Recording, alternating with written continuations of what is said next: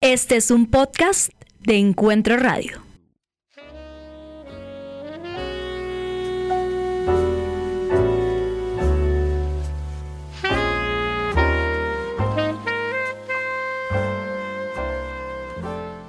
Bien, buenas tardes o buenos días. Hemos vuelto a este podcast que se hace con una constancia indescifrable, pero que afortunadamente se hace porque hay gente que quisiera escucharnos. Con la, digamos, eh, nueva temporada, que esperamos sea constante, de el creador de esta idea, que es Jonathan Silva. Que, que volvió después del primer programa de la inauguración. Jonathan, ¿qué hubo? Buenas tardes. Tampoco. Buenas tardes, Daniel. Buenos días aquí. Nos esté escuchando en cualquier momento que estén. Pero no, no, ina- inaugura, ¿cómo se dice? No. Inauguración. Pre- precursor del programa, no, no soy. No. Realmente estuve como cinco programas y creo que se está cumpliendo lo que estábamos pensando en algún momento y era que estuviéramos tres personas de las que habíamos planteado el ejercicio que nunca se dio, solamente hasta este año 2024. Bueno, bienvenido siempre. Yo sé que usted ha sido, Gracias, ha sido gracias. escucha de los otros capítulos que he Sí, señor. grabado con eh, amigos y amigas. Sí, señor. Uno Muy de ellos es Juan Felipe, que está acá otra vez. Juan Felipe, ¿qué hubo? Buenas tardes. Eh, hola, buenas tardes, feliz año para todos. Aquí de vuelta a hablar un poco de libracos. Muchas gracias por la invitación. Quiero que le quede muy claro que si usted tiene un sueldo y unas vacaciones pagas es porque Jonathan creó este podcast que nos mantiene. Entonces, si le puede agradecer. Pero además, también. Mucho gusto. No, no, pero además me toca declarar renta Claro. gracias a este programa. Mo- Mañana Mañana le. Con todo Mañana el le billete que me entra. Estoy preocupado con la DIAN este año, güey. Muy bien, en algún momento intentaremos hacer un capítulo entonces con todas las otras personas que han ayudado, porque ha pasado Yesida, ha pasado Julieta, entonces uno Juanita. nunca sabe, Juanita. Entonces podríamos hacer un gran evento. Por ahora nos reúne entonces hablar de libros en este mes de enero, que es cuando estamos grabando. Vamos a ver cuándo sale eh, por las plataformas y por la página de Encuentro Radio. Vamos a hablar entonces de libros y antes de hablar completamente de su experiencia con el libro que trae cada uno o los libros que trae cada uno, solo nómbreme autor y el nombre del libro, Jonathan Silva. Eh, Mario Vargas Llosa, le dedico mi silencio y Fanny Huitrago en torno al frenesí. Esos Listo. dos por ahora. su Por merced. ahora, vamos a ver cómo nos va con el tiempo, si logramos dos o hacemos Sí, dos sí. capítulos. ¿Cuáles tiene su merced? Yo le voy a hablar entonces de Nosotros dos en la tormenta, que es un libro de Eduardo Sacheri, que siempre le he agradecido a Juan Felipe, que no solamente me presentó eh, bebidas alicoradas, sino también escritores. Y Eduardo Sacheri lo conocí por Juan Felipe, con otra novela de la que ya hablé. En esta ocasión, Nosotros dos en la tormenta. Si queda tiempo, voy a hablar un poco eh, de la decepción que tuve con el libro La cuadra de Gilmer Mesa. Pero si queda tiempo. Bueno, hágale pues. Señor, ¿qué Juan Felipe. opciones tenemos? Yo traigo a mi a este queridísimo programa un ejercicio o un libro que se llama Vivir con nuestros muertos, que es como un son pequeños cuentos como de no ficción en relación a la muerte. eh, con el que quisiera hablar un poquito y tengo también Espere, ¿quién escribe el de los perdón, Delphine Horville. Esto es. Sí, la pronunciación se nos complica. Delphine, Editorial bueno, es ¿qué? una mujer de editorial Libros de Asteroide. Asteroide. Es una mujer, una rabina. Ah, vea. Y habla de la muerte desde el punto de vista de una rabina y por supuesto pues de una judía. Eh, además tiene ahí como unos temas muy, muy, muy interesantes entre el judaísmo, eh, la- lo- los ortodoxos y los no ortodoxos, digamos, en relación a la mujer, ¿no? Y tiene otra mujer, por si nos da el tiempo. Sí, si nos da el tiempo, pues agarré este. Annie Ernaux, ¿no? El lugar, que ya es premio Nobel. ¿De qué año fue ella premio Nobel? 22. 22. 22, sí. Sí. 22. Eh, y paradójicamente o particularmente me han llegado últimamente a mi, a mi vida como escritos que tienen mucho que ver con la no ficción. Entonces valdría la pena hablar desde la no ficción si les parece. Perfecto. Si les parece, nos parece, claro que sí. Bien. Eh, propongo yo que, eh, pues, votemos por quien inicia. No, yo digo Jonathan que Silva. el que está de regreso. Perfecto. Sí, el que está de vuelta. Bueno, voy a hacer un ejercicio, espero que no sea tan malsonante porque me preocupa que este escritor, yo me estoy alejando del micrófono, ¿sí ve? Hace harto que no hago esto. El escritor, eh, que ya escucharon, Mario Vargas Llosa, me embeleza realmente. Y, y creo que a veces me voy y me despacho con muchos elogios hacia él y me preocupa bastante. Pero yo ¿Pero creo que eso qué? es una etapa que nos, Pero, nos, nos da a muchos.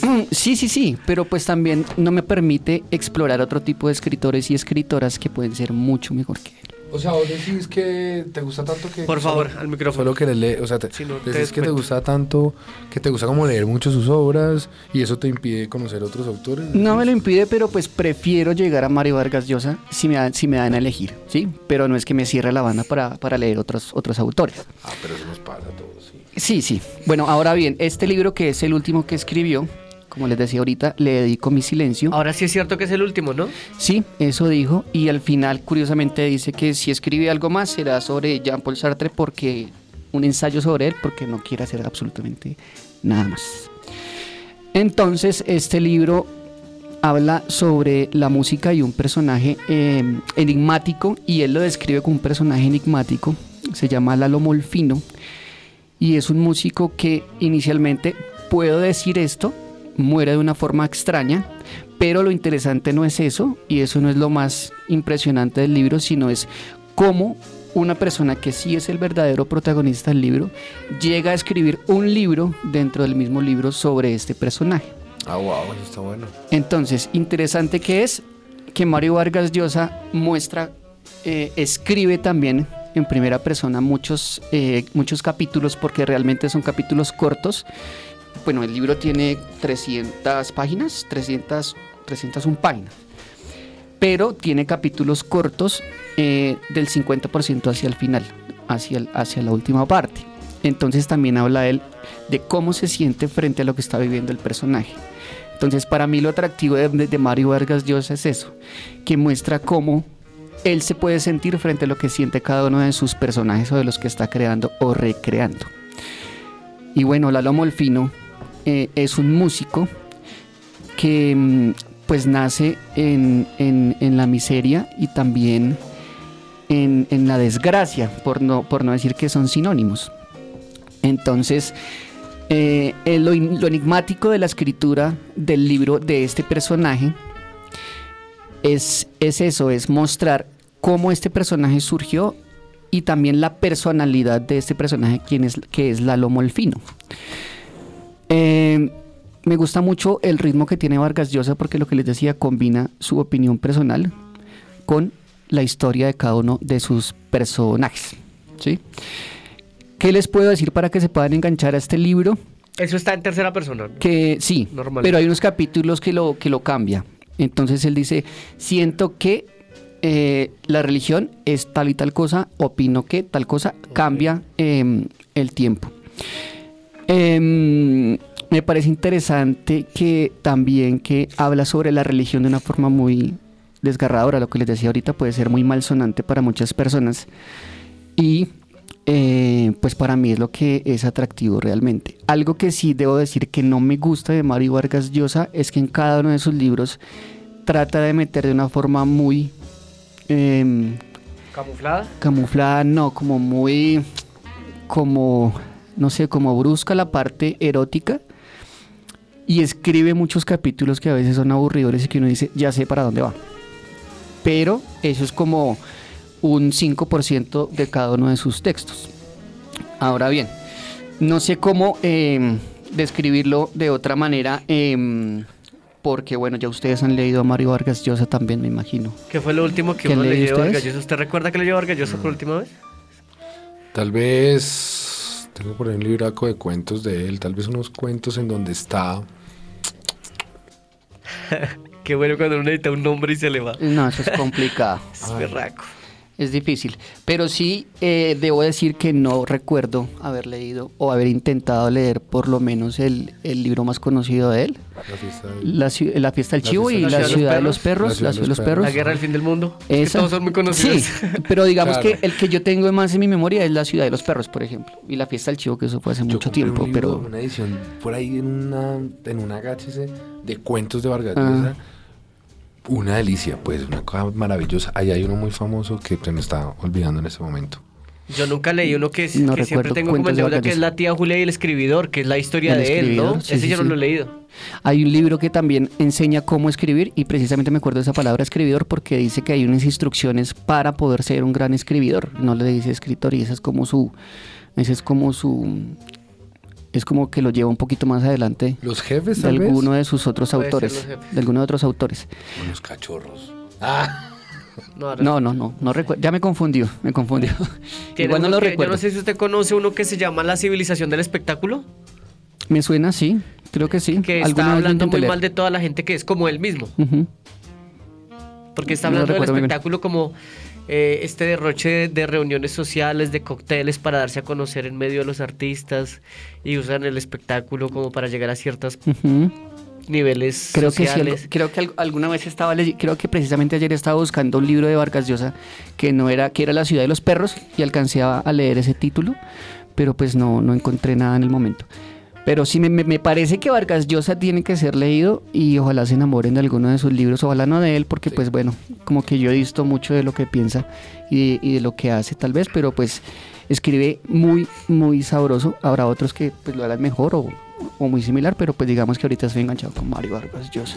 Eso les puedo contar de Mario, de Mario. ¿Qué quieren saber? De pronto una pregunta o algo. No, de este libro entonces, ¿usted lo recomienda, como dicen, a ojos cerrados? Sí, sí, sí, totalmente. A ojos cerrados se lee muy rápido. Realmente es como los capítulos que son cortos son atractivos porque usted empieza como a entender la mente del escritor y también a la vez quiere saber qué pasa con la historia del personaje. Entonces eso lo hace muy atractivo y se lee muy, muy rápido. Entonces vamos a conocer a un músico en medio de esta lectura. Sí, Lalo Molfino. Se llama así el personaje. ¿Usted recuerda más o menos de qué época? Eh, mm, ah, no recuerdo la época ahorita. Sí, detalles. no recuerdo muy bien la época, pero sí recuerdo que, que un objetivo del, Lalo Molfi- del escritor que estaba hablando sobre Lalo Molfino era que su libro tenía que unir al Perú y tenía que unir también a Latinoamérica con base en la música, porque él creía en la música criolla y él creía que la música criolla tenía que unir a todas las, a todas las personas. Y como Lalo Molfino era un gran guitarrista, entonces creía que los guitarristas sobre todo y la música tenían mucha tendrían que tener mucha influencia en el cambio de la sociedad. Ahora bien, este personaje Lalo Molfino se hace muy interesante porque es lo que lo que no son los grandes artistas fusionados con las grandes personas en la mayoría de los casos. Entonces era un guitarrista excepcional, pero pues era una persona totalmente errática, eh, déspota y pues siempre se creía el centro de atracción y eso era lo que le atraía al escritor dentro del libro para poder hablar sobre él. Y bueno, digamos que las condiciones en que nació, pero siento que lo más importante del libro es la personalidad de Lalo Molfino, que es el músico principal Y se dentro puede de su saber sin obra. dañar la historia, sin dañar el final de cómo termina la vida del músico, o se dañaría la lectura. No, es que es co- como les dije hace un momento, el músico murió como al, al segundo capítulo, ¿sí? Lo interesante no es que haya muerto ni cómo, sino qué pasó con la persona que escribió el libro sobre Lalo Molfino. Pero es un reto de escritor muy fuerte, ¿no? O sea, voy a contar la historia del escritor que conta la historia Sí. de Lalo Molfino partiendo de la muerte de Lalo. Es... Y yo creo que alguna vez, y creo que lo contaba en el libro, muchas de, de las personas que escriben, que son apasionadas por eso, escriben 10 cosas y las 20 las desechan y vuelven a hacerlo. De hecho, lo, lo contaba en el libro que el escritor lo hizo como unas 10 veces y un amigo, el mecenas, le dijo, hermano, yo le presto plata, vaya, averígüese la vida de Lalo Molfino, necesito que me escriba ese libro ya. Porque el man era un periodista venido a menos porque escribía eh, artículos en una revista sobre música criolla y ya, como que eran revistas de actualidad y cosas así como muy sencillas. Entonces el gran reto de ese escritor fue ese, Hablar sobre ese gran músico. Yo sí me le pego a esa lectura. Pero es muy, muy buena, la verdad. Lo tiene que leer Daniel, por Muy bien, favor. muy bien. Muy bien, sí. ¿Se antojó. Juan Felipe? Sí, sabes que sí, aquí estoy leyendo como la sinopsis detrás. Suena muy bien. Bueno, vamos, les diría que un corte de comerciales, pero nadie nos patrocina, Ah. entonces continuemos si les parece. Dele. Bueno, yo siento que hay que darle espacio a Juan Felipe. Perfecto. Porque perfecto. casi nunca Editorial As- Asteroide se equivoca, ¿no? Ujú. qué grandes títulos tiene esta editorial. Sí. Le he leído como cinco a esa editorial y han salido siempre muy bien. Este que usted nos trae para el día de hoy no lo conozco, así que por favor.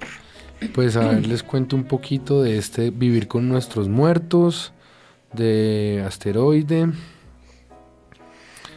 Em, la autora, perdón, se me complica un montón decir su nombre, Delphine Bla. ¿sí? Pero básicamente, Imposible decir eso. Decir. Sí, está difícil, ¿no? nosotros no, sí, se sí. puede. gracias, Horviller. No, pero si suena así, está bien. Bueno, bien. Eh, llegó a mis manos gracias a un curso que tomé por ahí de escritura y reflexión en torno a la, a la literatura de los diarios. Y esto hace las veces un poco de diario y explora como este lenguaje o este formato de los diarios. Porque además no es una, digamos, una novela ficcionada, sino que hace parte del universo de la no ficción y cuenta la historia de una mujer que es, em, o más bien la mujer, la autora del libro, eh, construye un universo a partir de sus experiencias personales como rabina, pero además, además como rabina, como asistidora a funerales. O sea, ella se encarga desde su rol de rabina. Ella es periodista también, pues, pero digamos que es rabina y estudió para eso y hace parte como de este movimiento religioso espiritual de los em, judíos no ortodoxos. Eh, vi en Nueva York y bueno, es, eh, pero entonces, eh, digamos que aquí lo interesante o lo que me invitó a mí como a indagar más en esta lectura fue como esa reflexión en torno a la muerte precisamente, ¿no? Desde una persona que oficia eh, en velorios, ¿sí? O sea, cómo es vivir de cerca la muerte y cómo es acostumbrarse un poco a la muerte. Em, y pe- pero empezando por qué es la muerte, ¿no? O sea, para las culturas la muerte varía un montón. Sí, hay culturas que festejan la muerte. Pero, pero claro, exacto, hay, hay culturas que festejan la, muerte, pero además hay una premisa en este libro que, como les decía ahora, son pequeños cuentos, digamos, que no son cuentos si nos ponemos a ver desde el punto de vista tradicional de las ficciones, sino que son como ensayos, si se quiere, ¿no? Ensayos en, en donde esta mujer cuenta sus experiencias, eh, ensayos desde la no ficción, em, pero entonces hay una premisa que siento yo que atraviesa todos los, los relatos, son pequeños relatos, y es que al final, bueno, ella, ella, habla, ella habla desde su experiencia, pero al final los con los que ella convive, más allá de lo espiritual o no, todos le tenemos mucho miedo a la muerte. En realidad hay un miedo, ¿no? Hacia la muerte. Y ella explora en ese miedo. ¿Qué es ese miedo hacia la muerte? Y eso me parece bellísimo porque en realidad por, yo, yo me considero un miedoso hacia, hacia la muerte. Yo alguna vez escuché a alguien que hablaba de la muerte y decía que uno a veces no le teme a la muerte por uno mismo, sino por los Por demás. los demás. Sí, sí, sí. Y que tiene mucho que ver también de pronto con eh, las personas que cerca a nosotros dependan, sean mayores o no necesariamente tienen que ser hijos, sino que también hay personas mayores que dependen de nosotros. Y que la muerte presenta ese doble, esa doble forma de sentirse, de sentir ese miedo. Y ahí yo, ahí yo meto la cucharada, perdón, Juan, porque me acuerdo que hay otra visión de la muerte y era que el, el autor del que les iba a hablar, Albert Camus, habla sobre, sobre la muerte, pero ya sabiendo que iba a morir.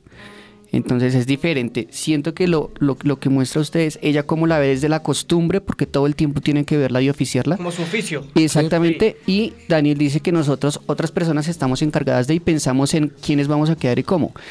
Pero también es la visión diferente que muestra Albert Camus que dice, yo sé que me voy a morir y sé, que, sé cómo me voy a morir y sé cómo me van a matar. Y esa reflexión que hace él dentro del libro también es muy interesante porque empieza a darle la vuelta a la... A, la- A mí, me, a a mí me parece tremendamente atractivo también la idea de la muerte como, como dispositivo para narrar y sobre todo para hacerse preguntas. Porque además el libro es... eh, a veces uno quisiera que el libro se soltara más como narrativamente hablando. Pero, pero eso es- creo que también ese es el reto y eso es lo rico. Y es que se queda haciéndose preguntas sobre la muerte. Que al final nunca te responde porque la muerte no tiene respuestas, ¿no? Tiene muchas preguntas, pero no tiene respuestas. Y la muerte al final termina siendo, dentro de este libro, la gran enseñanza es, termina siendo la gran pregunta, la pregunta por la muerte, a partir de todos esos pequeños relatos. Que, ¿Y qué ganaríamos con encontrarle respuestas a esas preguntas, por cierto? supuesto. No, ¿para qué? Pero además, qué rica la literatura que te permite. O sea, yo no necesariamente, imaginarla, yo no imaginarla ya. necesariamente tengo que ir a un libro a buscar respuestas. Qué rico ir a un libro a buscar preguntas y a seguirme haciendo preguntas yo. Creo que la invitación en este libro es a, a acercarse a él para seguirse haciendo preguntas sobre la muerte. Si hay alguien que le interesa como esa idea de la muerte, aquí no va a encontrar respuestas, va a encontrar como más preguntas hacia la muerte, ¿no? Pero eso es más emocionante definitivamente. Pero por supuesto, claro. por supuesto. leer, lo necesito leer. Entonces esta mujer empieza a contar, además habla de personajes propios, ¿no? O sea, cuenta la historia de una de las eh, caricaturistas de Charlie eh, Hebdo, es que se Charlie llama, Hebdo, sí. que les pusieron una, No, una entraron a bomba. matar y Bueno, entraron- sí, cuenta sí, la sí. historia de cómo ofició el, el funeral de esta mujer, una mujer feminista, claro, por supuesto el libro también lo, atraviesa el feminismo, y cómo la relación con las familias, qué es eso que busca la familia a la, hora de oficializar un, un velorio dentro de, la, co- de- dentro de las costumbres judías, y cómo ella se para frente a la muerte. Pero es muy bello porque hay momentos en que ella dice, yo vivo todo el tiempo con la muerte y no me acostumbro a la muerte. Y me encanta porque ella empieza a dar tips de cómo evitar que la muerte te persiga en un oficio como eh, rabina que oficia funerales. Entonces ella dice, yo cada que salgo de un funeral, tengo que ir a un café, tomarme un café, leer algo y como, como Escaparle. Sí, Es sí, exacto, sí. como si saliera y, Hacerle el quite un y- poco. y como que te estuviera persiguiendo. Y ella, Distraerla y distraerla, un café tutu y como quitarse encima ese concepto de la muerte y ya, puede volver a su vida cotidiana.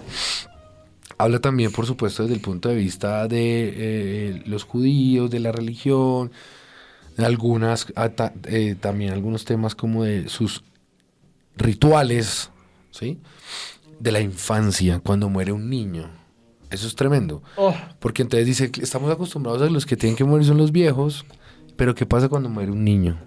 Y hay un momento, hay un gran relato, eh, que es la muerte de un niño y es la relación de ella como, como la rabina con el niño, con el hermano que queda, el hermanito.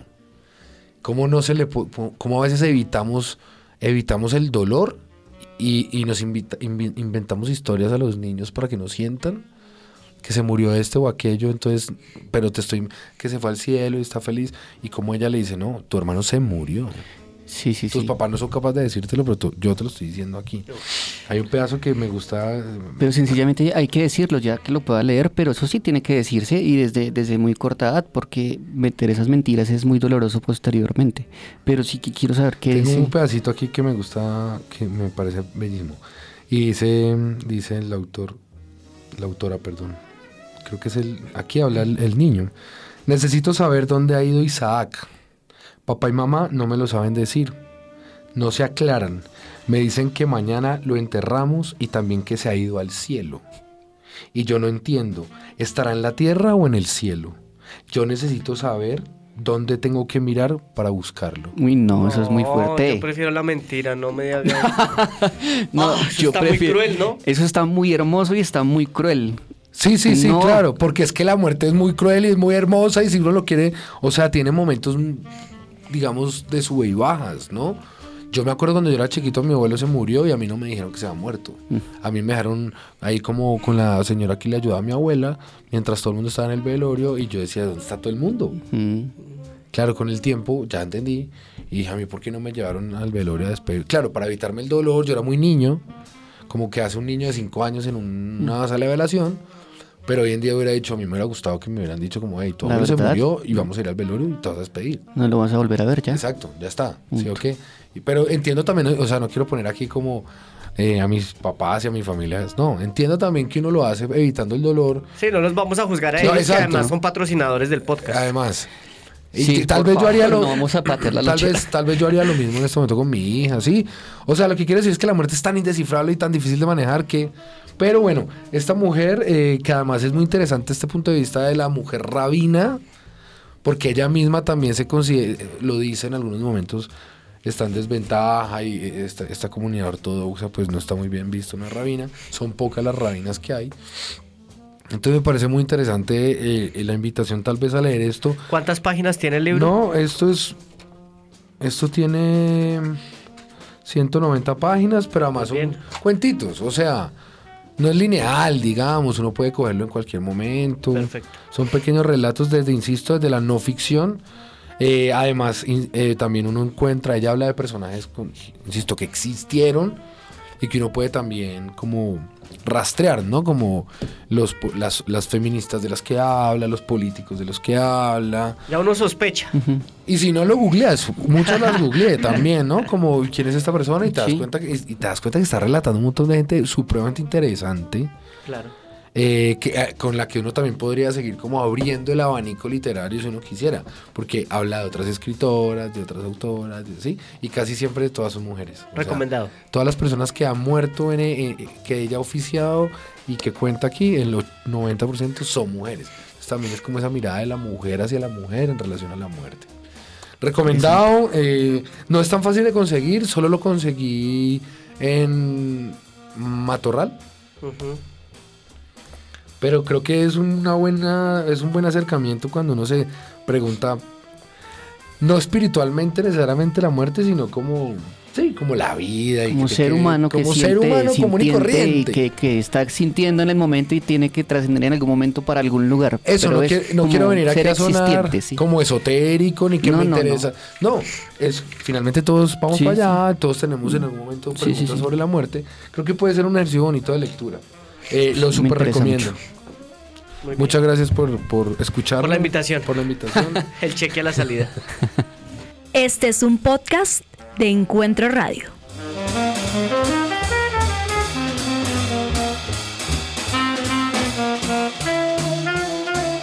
Muy bien. Bueno, ¿Con eh, les voy a contar entonces un poco sobre esta lectura que dice Eduardo Sacheri, que se llama Nosotros dos en la tormenta. Eduardo Sacheri. Eduardo Sacheri, argentino. Sacheri. Eduardo Sacheri, perdón, es que yo soy de la iglesia de Maradona y además Ah. de la de Eduardo Sacheri. Eduardo Sacheri escribió un libro que se llama La pregunta por sus ojos, que luego se convirtió en el guion de El secreto de sus ojos, ganadora del Oscar a Mejor Película Extranjera, dirigida por Juan José Campanella. Ahí está la cuña, ¿sí ve? Muy bien. Es que Juan José también nos patrocina. Ah, bueno, con razón. Eduardo Sacheri, que si quieren anécdotas, el día que conoció a los suegros le fue muy mal, porque los suegros lo mandaron, lo invitaron a un asado típico argentino, Diego sabe de eso. Un día tan importante que él dijo, ¿por qué me están invitando hoy? Jugaba independiente, ok. No, señor. Él llevaba con la novia mucho tiempo y el- los papás como que no lo querían. Porque es hincha a morir de independiente. Ese día había en el Mundial de México, Argentina, Inglaterra. Ay, no. Y los papás les gustaba el tenis y jugaban tenis. O No. sea, el fútbol les importaba muy poco. y le tocó ir Pobrecito. al asado, pero en algún momento dijo no, hay televisión. Y él cuenta cómo en medio de la reunión familiar, pues él, él no puede ser un hincha decente. Entonces es muy chistoso como cuenta Me identifico. los primeros días que, el primer día que veo a los suegros diciendo groserías en esa ventana y gritando.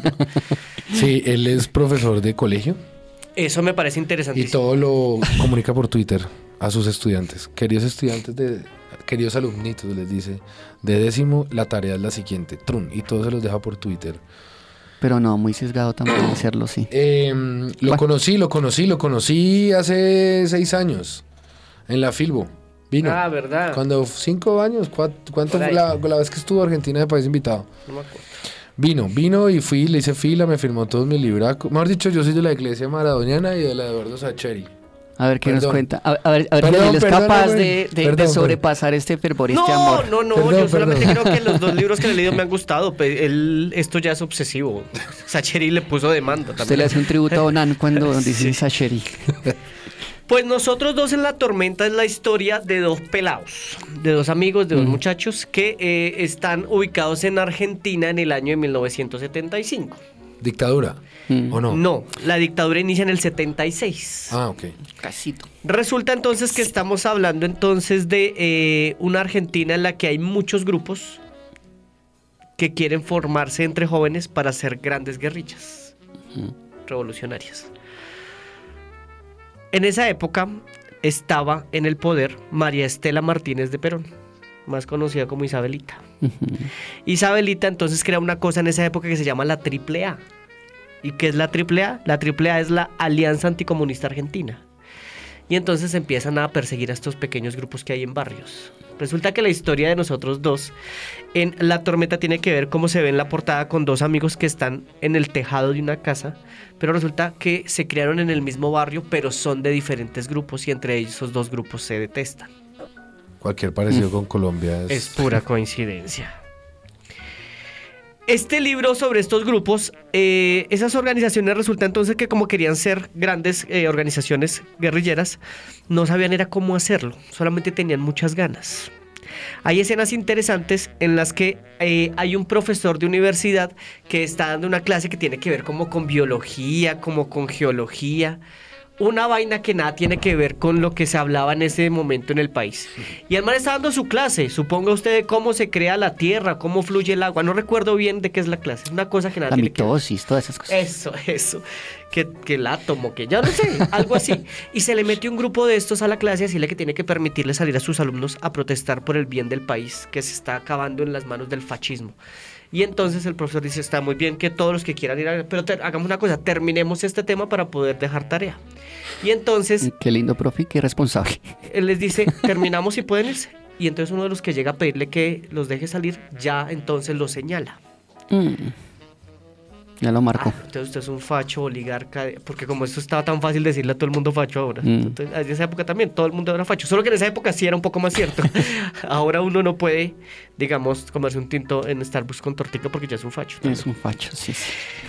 Resulta entonces también que hay otra escena interesante en la que eh, un señor de ese lugar tiene dinero porque tiene una empresa. Pues no, no será una multinacional, pero tiene una empresa de barrio, digamos, medianamente importante. Entonces tiene más plata que los que viven ahí con él cerquita. Y un día le secuestran al hijo. Y al hijo se lo secuestró un grupo que la hija de él ha admirado siempre y del cual tiene afiches en la habitación. No. Porque es el grupo que va a salvar a la Argentina de esta oligarquía fascista. Y el papá le dice, vaya dígale a su grupito tan amado que están a punto de asesinar a un hijo de un tipo como yo que no ha hecho en la vida nada más que trabajar. No. Y empieza la negociación de la llamada para decir cómo lo van a liberar. Pero ustedes lo que quieren es la libertad del pueblo o quieren mi dinero, le decía el señor. Explique. ¡Oh! Y hay unas formas de cuestionarnos nuestro, nuestro Nuestro, nuestros pensamientos políticos. Sí, porque uno también- Y, claro, y nuestras, ¿y cómo se llama? Nuestras Convicciones, vez. convicciones, pero además nuestros sesgos también, ¿no? Nuestras prevenciones políticas. Exacto, sí, señor. Entonces, eh, Pero perdón, estoy viendo además que está como eh, capitulado a través de las estaciones. Sí. Que me parece sí, sí, bacanísimo, ¿no? son las, cuatro- las estaciones. primavera, Exacto, está aquí cap- capitulado así.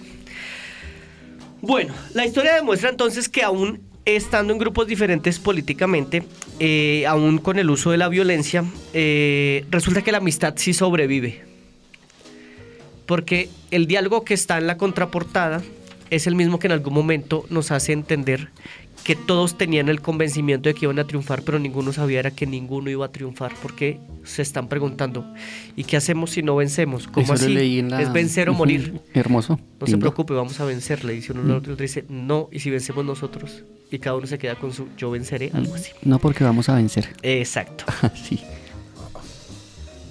Yo quiero rescatar entonces de este libro la historia que hace Sasheri, porque hay otros libros en los que ya está hablando de siempre el 75 hacia atrás. Y él insiste en las entrevistas que del 76 en adelante en su país se hizo demasiada literatura y que él no tendría nada nuevo que decir. Por eso le importa más lo que sucedió anteriormente. Recomendado, muy recomendado. Muy Sí. fácil de conseguir, muy fácil de conseguir. ¿Cuántas páginas tiene ahí? Discúlpeme. Está gordito, está gordito. 500 páginas, 476. Ventajas de la soltería, eso es Mm. hermoso. Y eh, siento yo que ¿Qué tiempo como no es necesariamente lineal, eh, concéntrese cuando lo coja. Bueno, listo. Vamos a buscarlo, a comprarlo y a leerlo. Muchas Me gracias interesa. por presentarme a Sacheri otra vez. No, por favor. Pero no, no le emocione porque otra vez se despacha. Sí, Se yo me despacha. despacho. Me gusta mucho este Eh, autor, me encanta. ¿Vamos me bien de tiempo? Vamos muy bien de tiempo, porque Sí. tú sabes que en esta emisora el tiempo es oro. Los patrocinadores tienen tiempo Los límite patrocinadores. Muy bien. Para nuestra segunda recomendación, prefiero entonces que diga quién la quiere hacer. Por favor, Juan. No, no, no. La te cedo, dale.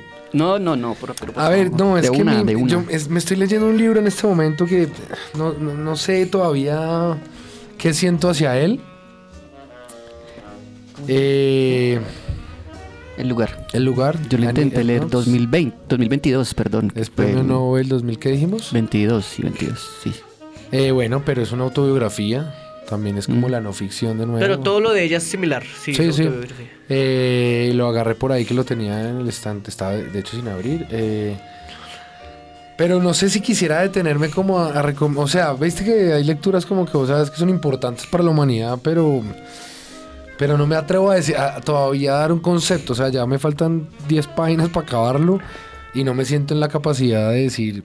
Pero más o menos de qué se trata. No, es la historia de ella desde muy niña, de cómo su familia fue desde la clase, digamos, obrera y cómo fue avanzando o- a, a partir de unos padres completamente trabajadores en una Francia, eh, desde, digamos, la clase obrera y cómo su familia fue progresando poco a por- poco a partir del trabajo y ella paralelamente cómo fue progresando a partir del estudio y se convirtió en una escritora, una profesora, así como muy pues lo que es ella hoy en día, ¿no? Premio Nobel, nada más ni nada menos. Eh, y claro, hay, una hay unas luchas políticas, hay unas luchas sociales, hay, unas, hay una cosa que me parece maravillosa que tiene, bueno, ya, ya, fue- ya me fui, pues ya lo voy a decir, ¿cierto? O sea, Sí, ya que ya. Por favor, enganchenos. Hay una cosa maravillosa, esta es la historia de ella desde muy niña, en los barrios y se- de la periferia de París, o de, sí, de París, eh, y, y su ascenso social, ¿sí? A partir del trabajo y el estudio. Pero me parece algo muy maravilloso y es su, el rol de su padre, que era un obrero, eh, que luego se convierte como en comerciante, ¿sí? Pero eh, hay una cosa maravillosa en el libro y es, el, es como la importancia del manejo del lenguaje para estas familias. El papá siempre se cuidaba sabiendo que era un obrero, que tal vez su lenguaje era como muy eh, restringido. Entonces eh, eh, el lenguaje era muy importante, cómo expresarte frente a los demás era muy importante y eso decía mucho de qué, de qué clase venías.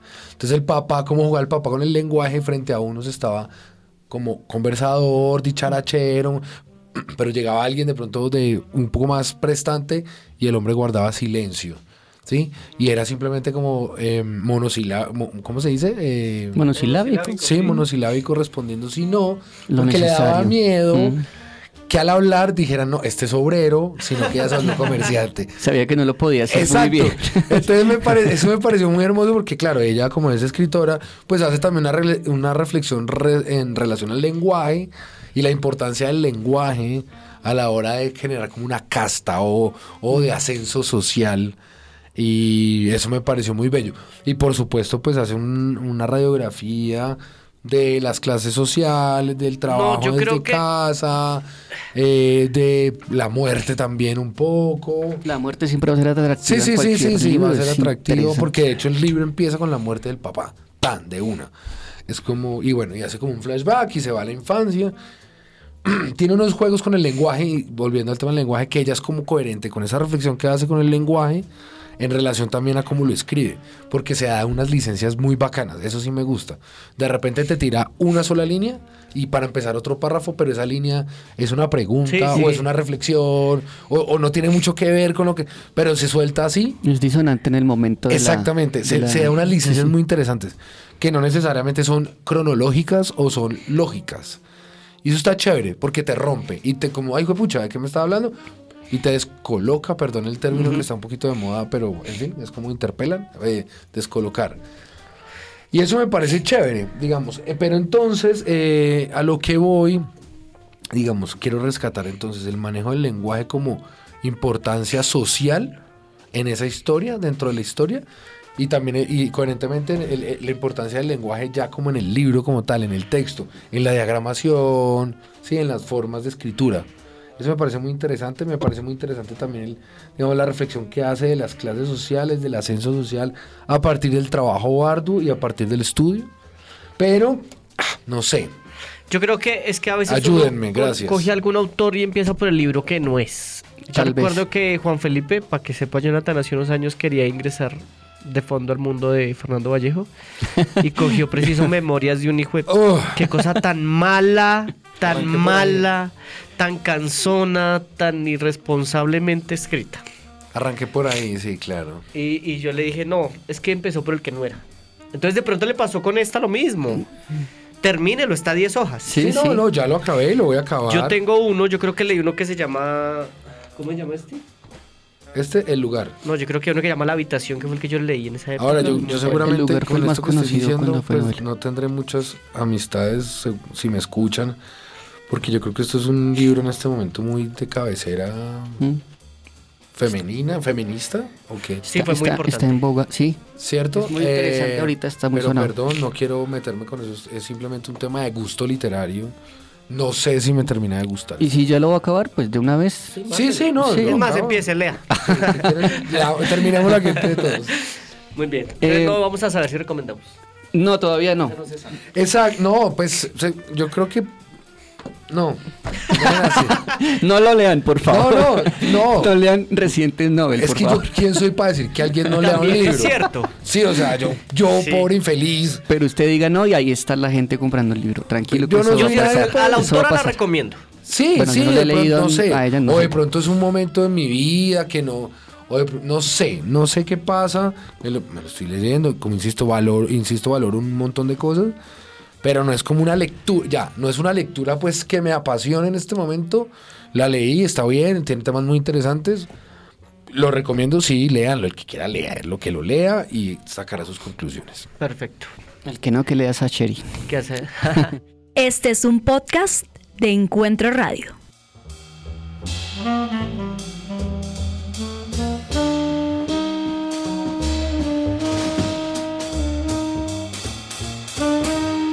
Bueno, yo, yo quisiera seguir también con una mujer, una mujer colombiana, nacida en Barranquilla, mil- 1946. Estoy hablando de Fanny Buitrago, una escritora que, que como dije hace un momento, me gusta mucho utilizar esas palabras. De pronto es una muletilla, pero, pero pues eh, ha sido venida menos. Está viva todavía. Tiene 60 y algo, no estoy seguro exactamente cuántos. Si, si, si alguien me ayuda, por favor, creo que 70. ¿Cómo se llama? Fanny Buitrago. Fanny Buitrago, en el 46, la cuenta es muy sencilla, pero yo no, yo no sé hacer cuentas en este momento. Bueno, ella escribió libros muy interesantes que debo reconocer que no he leído. 81 años, 81 años. Eh, Está qué grandes cuentas que hago yo.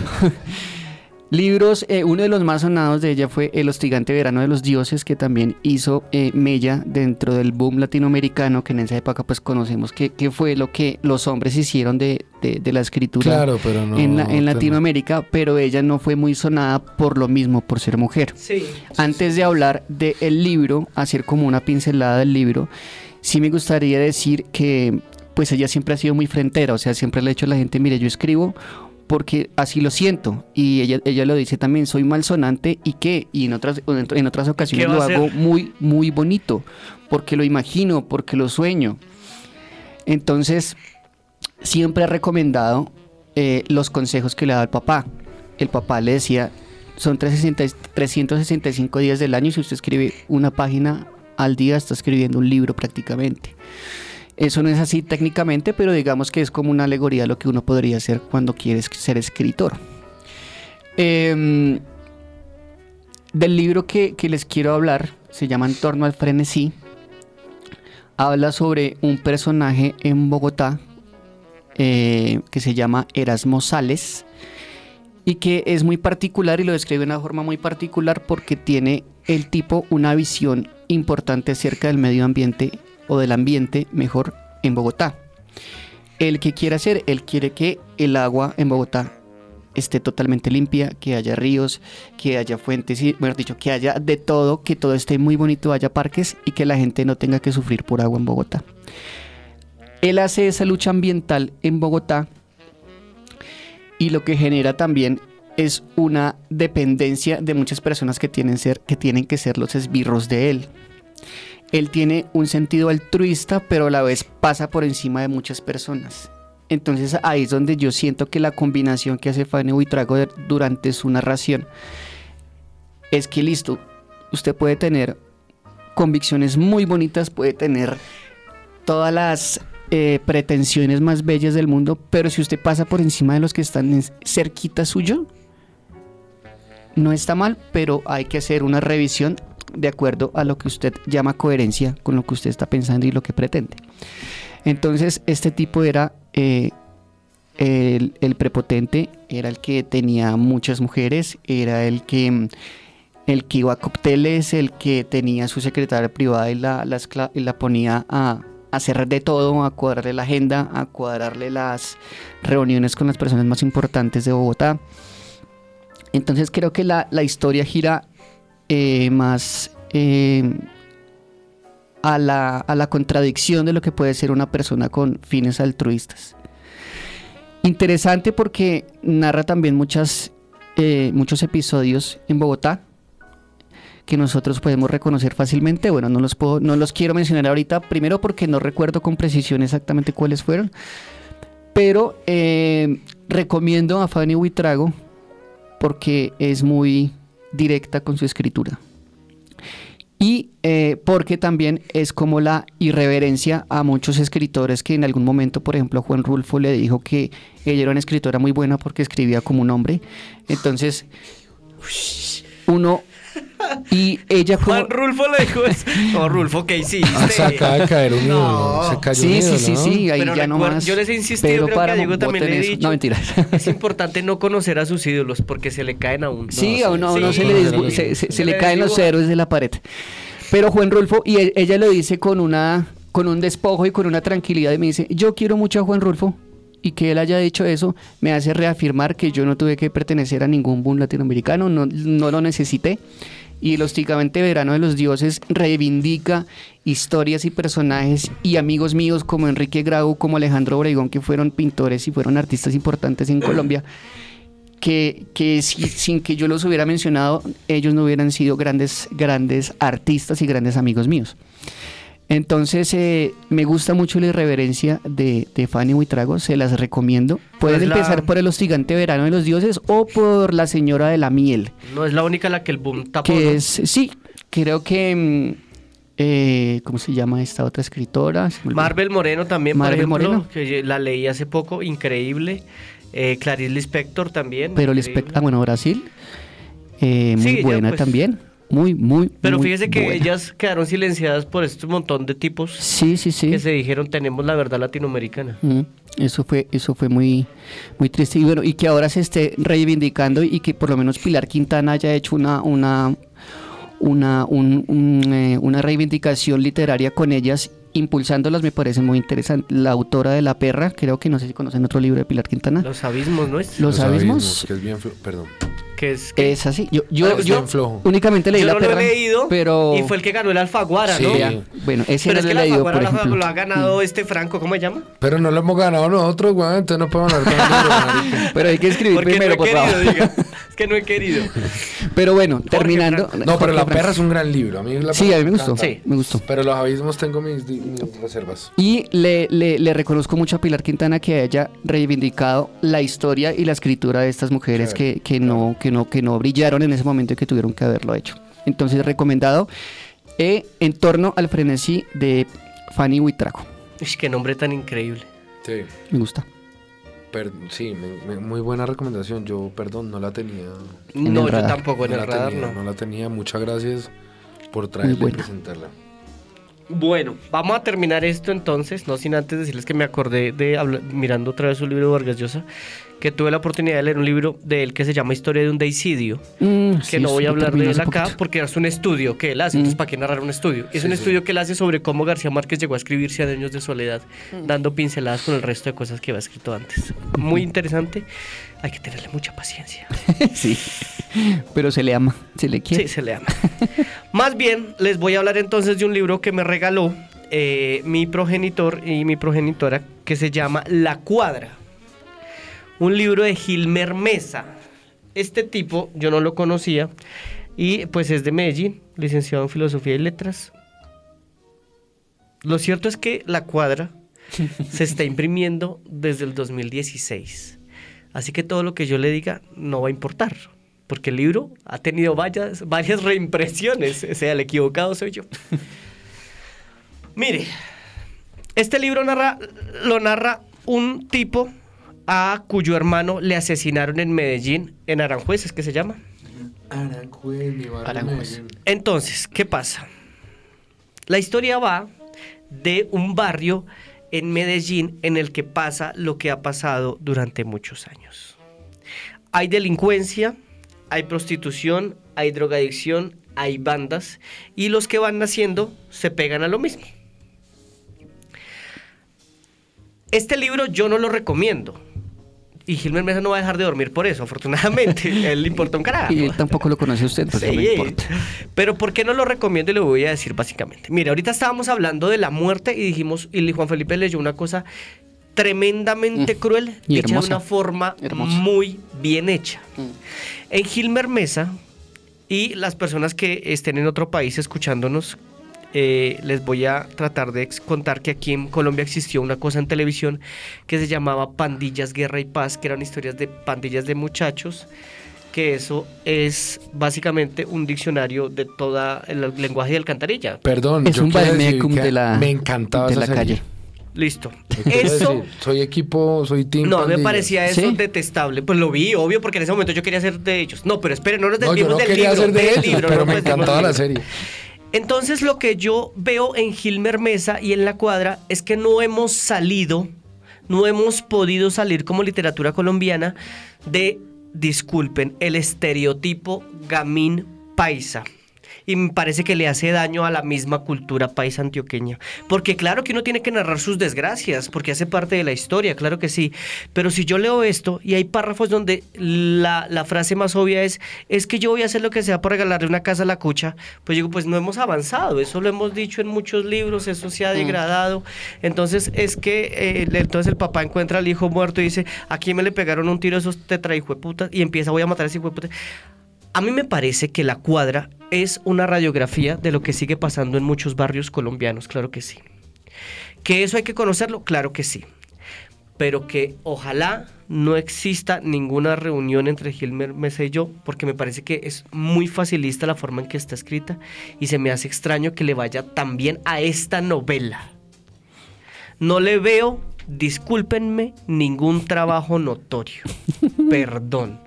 Pero lo de Gilmer Mesa es como si nosotros pudiéramos hacer que Gustavo Bolívar se ganara un premio Nobel. Esa es la chabacanería No, hecha el libro, no, prácticamente. No, no pude con Según Gilmer usted, Mesa. según No me interesa Gilmer Mesa. No lo leí porque yo. pues no tenía tampoco más que hacer. Pero agradecí a la vida cuando terminé. A tu papá y a tu mamá, por favor, también. No, yo le dije a mi papá, porfa, no más regalos.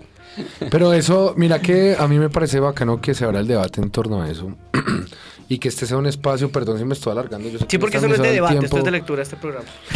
Sí, bueno, de debate no, pero sí puedo, yo, yo- a mí sí me gustaría hacer una reflexión como hasta qué punto esta idea de, lo, de, de la realidad em, tan cruel hace parte del universo literario o no, o sea, a ver, no, no, le sé. tengo respuestas. Sí, no, no, no. O sea, porque uno, digamos, hay, una, hay muchas preguntas también en torno a Víctor Gaviria si nos ponemos un poco en el plano del cine también colombiano. Que si me, así según el ejemplo que estás dando, uno también podría, no estoy diciendo que esté mal ni bien nada, simplemente como está ¿Qué esperamos como literatura? ¿Qué Mm. esperamos como cine?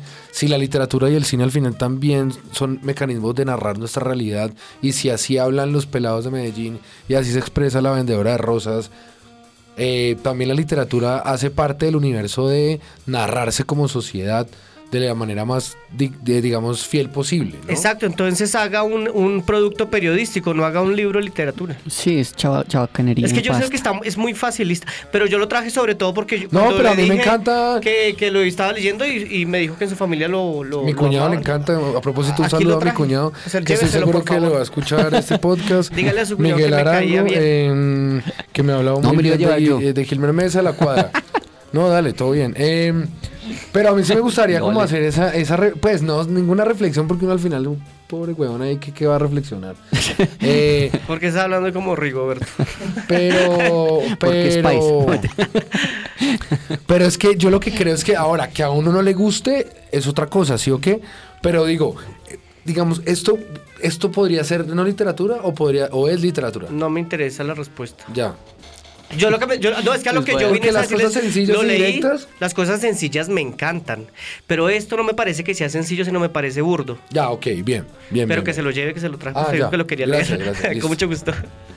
Eh, y así no, pueden chévere, chévere, chévere. ¿Nos gusta o no nos gusta? Eh, es que no sé qué gustar No todo. que y gustar me lo mismo. encanta que. No, ni lo mismo, ni. Ni, siempre, ni todo. Ni todo, y, y las cosas. En fin. Eh, Random House. Muy bien. Eh, señores, es que el tiempo apremia, entonces les voy a preguntar Ok. Eh, bueno, dígalo o le doy 30 segundos y no le bajo el sueldo. Voy a, a intentar leer este libro Ah, que esa era la pregunta. Entonces, ¿qué están poquito. leyendo o qué van a leer? Vamos Sí. con Jonathan. Voy a intentar leer este libro, realmente es como muy corto, se llama El pecado de Abel y lo escribe un ingeniero, no espero mucho, Carlos Andrés Ramírez, pero voy a hacerle el intento, no sé si lo Qué han lindo escuchado, eso, no espero mucho. Es que yo a veces espero demasiado. porque igual no sé, no tengo igual, ni ¿quién idea. somos? Dijo Juan Felipe. ¿Quién si no soy yo para esperar nada. tanto de alguien? Muy bien. Eh, va a empezar ese. ahorita- En este momento Yo no tiene como ninguno. 15 páginas y lo intenté y lo dejé porque no, pero voy a hacer el intento de acuerdo al ejercicio que usted hizo. Listo. con- Juan Felipe termina a Annie, Annie Ernaux y ¿con Sí. qué se va a seguir? Bueno, no, ¿cómo les parece que quiero desbloquear un miedo? Quiero contarles que desbloqueé un miedo eh, a comprar cosas, eh, libros, en mer- en- ¿cómo es que se llama? Busca En- Libre. en Busca Libre. No compraba por Que ahí. los invitamos a que nos patrocinen. No, ¿cómo les parece que estoy detrás de un libro hace muchos años, de una biografía, a propósito de que yo mm, soy poco de biografías, y, pero estaba detrás de una biografía y la logré encontrar eh, en, en Busca Libre. Y ¿De es quién? De un artista, un cantante uruguayo que a mí me gusta mucho, que se Jaime, Jaime Ross, se llama él, y es como uno de los representantes del folclore uruguayo. ah, qué bueno. Y es su biografía. ¿Y su la encontró en Busca Libre? A ver, sí, eh, tengo un amigo que fue a Argentina en estos días y le- el man es uruguayo, ¿no? El, el- el cantante la- y el libro es uruguayo. Pero yo dije, eh, bueno, Argentina, tal vez estando al lado, pues no lo consiguió. Y el man me dijo, no, qué pena, no lo pude conseguir. Y el man se puso a buscar y lo encontró ahí y quedaban dos ejemplares. Ya lo pedí, me llega en dos semanas. Está lejitos también. Bueno, sí, falta un montón, ¿no? Todavía podría me- leerme otro mientras llega. Pero bueno, todo esto para decirles que estoy muy contento porque compré mi primer libro. Muy bien. En Busca Libre. Bien. Porque yo soy todo aviejadito que me gusta ir a la librería y comprar el libro, ¿no? Eh, pero ya desbloqueé, entonces llega mi libro de Jaime Ross, que lo estoy esperando con ansias.